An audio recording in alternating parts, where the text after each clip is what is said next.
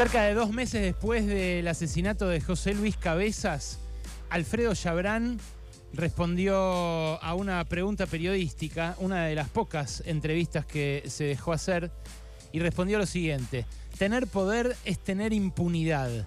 Yo no me siento un hombre con poder, no me siento ni siquiera importante. En el crimen de cabezas hasta mi casero fue a declarar, no hubo trato preferencial.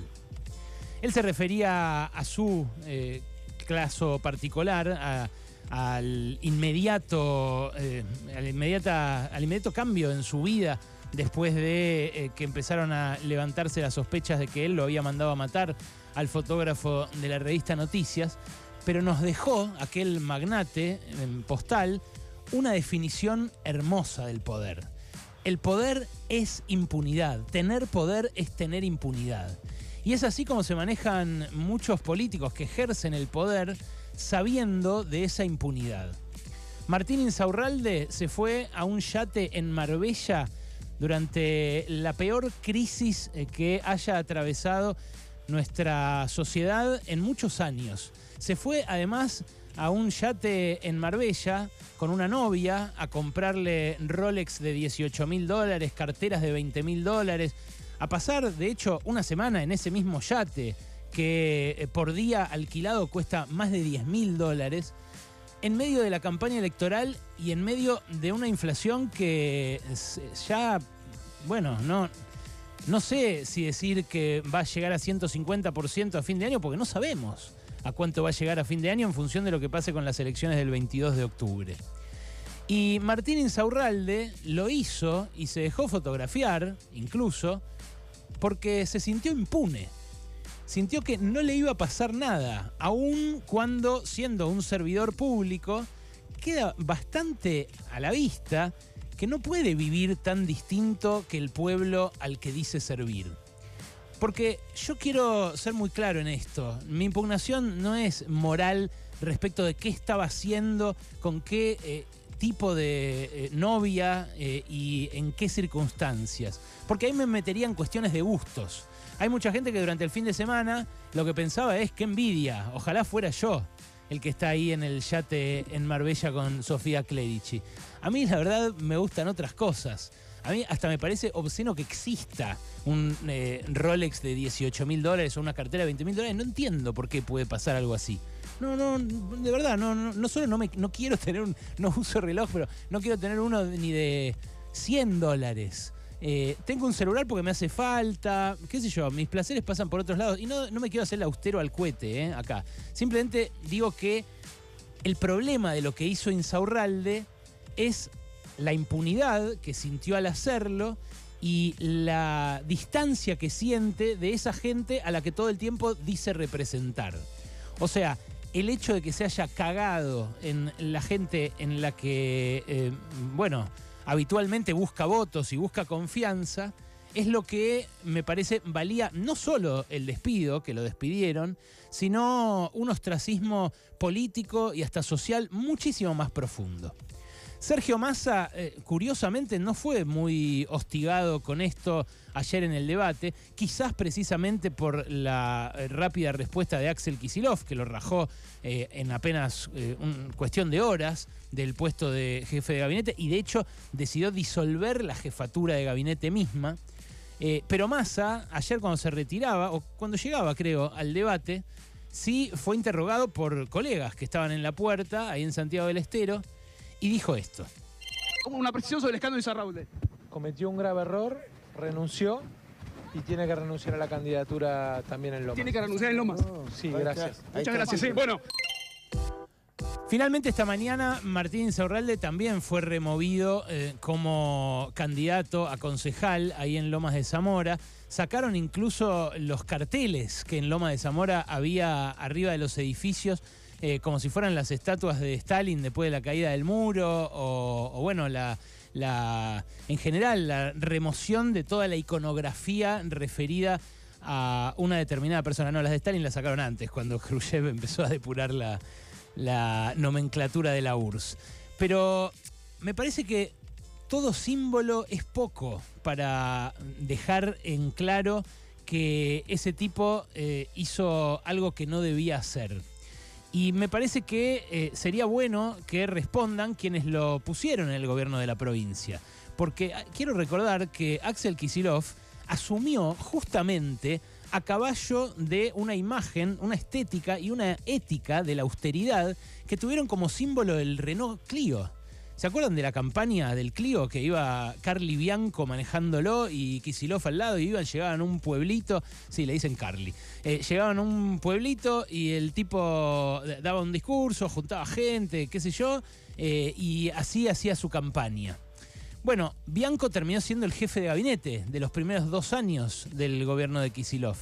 Pero al cabo de esos dos años la, eh, vino la elección de medio término, eh, la elección fue una derrota para el peronismo y desde la cima del peronismo, desde la cima del kirchnerismo, le bajaron a Kisilov una orden de intervención de su gobierno en la cual Insaurralde asumió como jefe de gabinete. ¿Quién lo mandó a Insaurralde como jefe de gabinete? Máximo Kirchner, el presidente del PJ bonaerense. ¿Quién estaba detrás? ¿Quién era el poder detrás de Máximo Kirchner? Cristina Fernández de Kirchner, que le intervino con Insaurralde, supuestamente en nombre de la Liga de los Intendentes, a Axel Kisilov el gabinete. Bueno, ahora lógicamente, esto que me decían eh, el fin de semana en el comando de campaña del oficialismo cayó como un meteorito en plena campaña. Bueno, lógicamente va a tener un impacto electoral. Porque el sábado a la tarde nadie hablaba de otra cosa, nadie medianamente informado hablaba de otra cosa. Esto entra por los ojos, como los bolsos de, López llegando al convento. Eh, entra por los ojos igual que la fiesta de Alberto Fernández y Fabiola Yáñez en la Quinta de Olivos en plena cuarentena.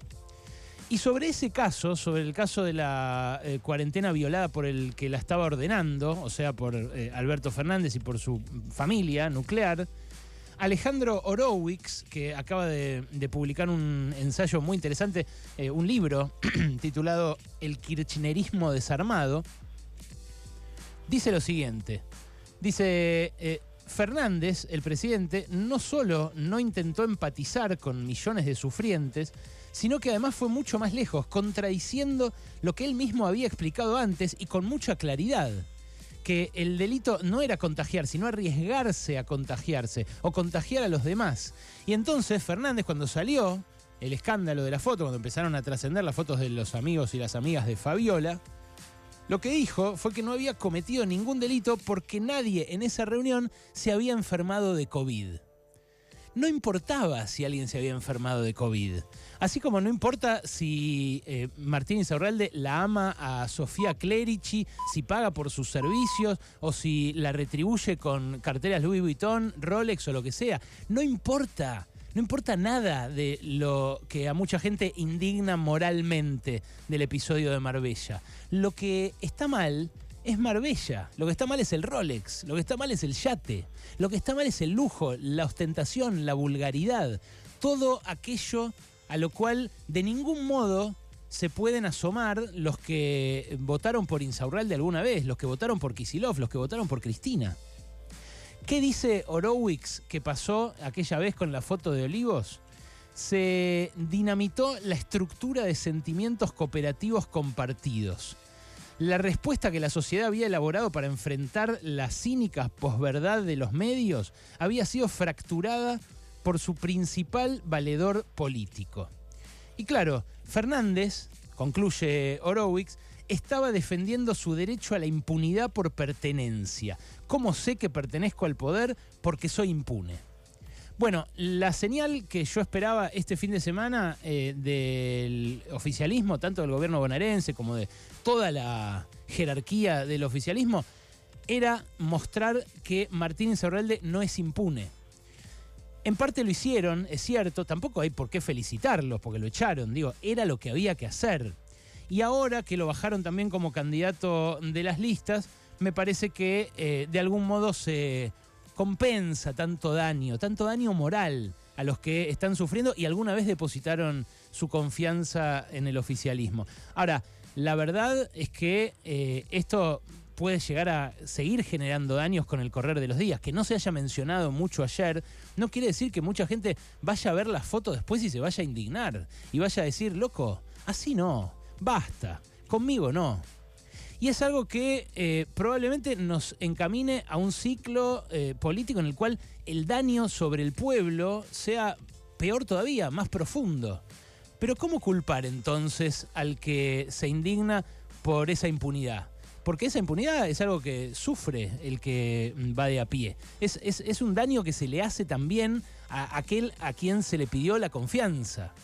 Entonces, eh, de vuelta, como ya hemos dicho muchas veces, la emergencia de esta derecha temible, de esta derecha temeraria, de esta derecha sin planes, chapucera, negacionista de la dictadura, incluso que reivindica lo peor de nuestra historia, la, la represión ilegal, el terrorismo de Estado, tiene mucho que ver también con cómo se ha comportado el peronismo, con cómo se ha comportado el eh, progresismo, con cómo se ha comportado el kirchnerismo, en este caso muy puntualmente. El poder para algunos es eh, garantía de impunidad y muchos actúan como si eso fuera así. Bueno, en este caso por lo menos le costó el puesto, por lo menos le costó la candidatura y espero también que por lo menos le cueste esa intendencia en la que todavía está eh, con uso de licencia. Ahora, Insaurralde sigue siendo el emergente de un poder muy conservador, que es ese poder de la Liga de los Intendentes, un poder que se acomoda a quien tiene el mejor candidato, eh, que no tiene mucha ideología, no ofrece mucho horizonte de futuro, no propone ir hacia un lugar, sino que se plantea conservar el poder. Un poder que en muchos casos lo llenó de guita y que seguramente todos piensan les garantiza la impunidad. Pasaron cosas. Cosas. Hasta las 16 con Alejandro Bercoy.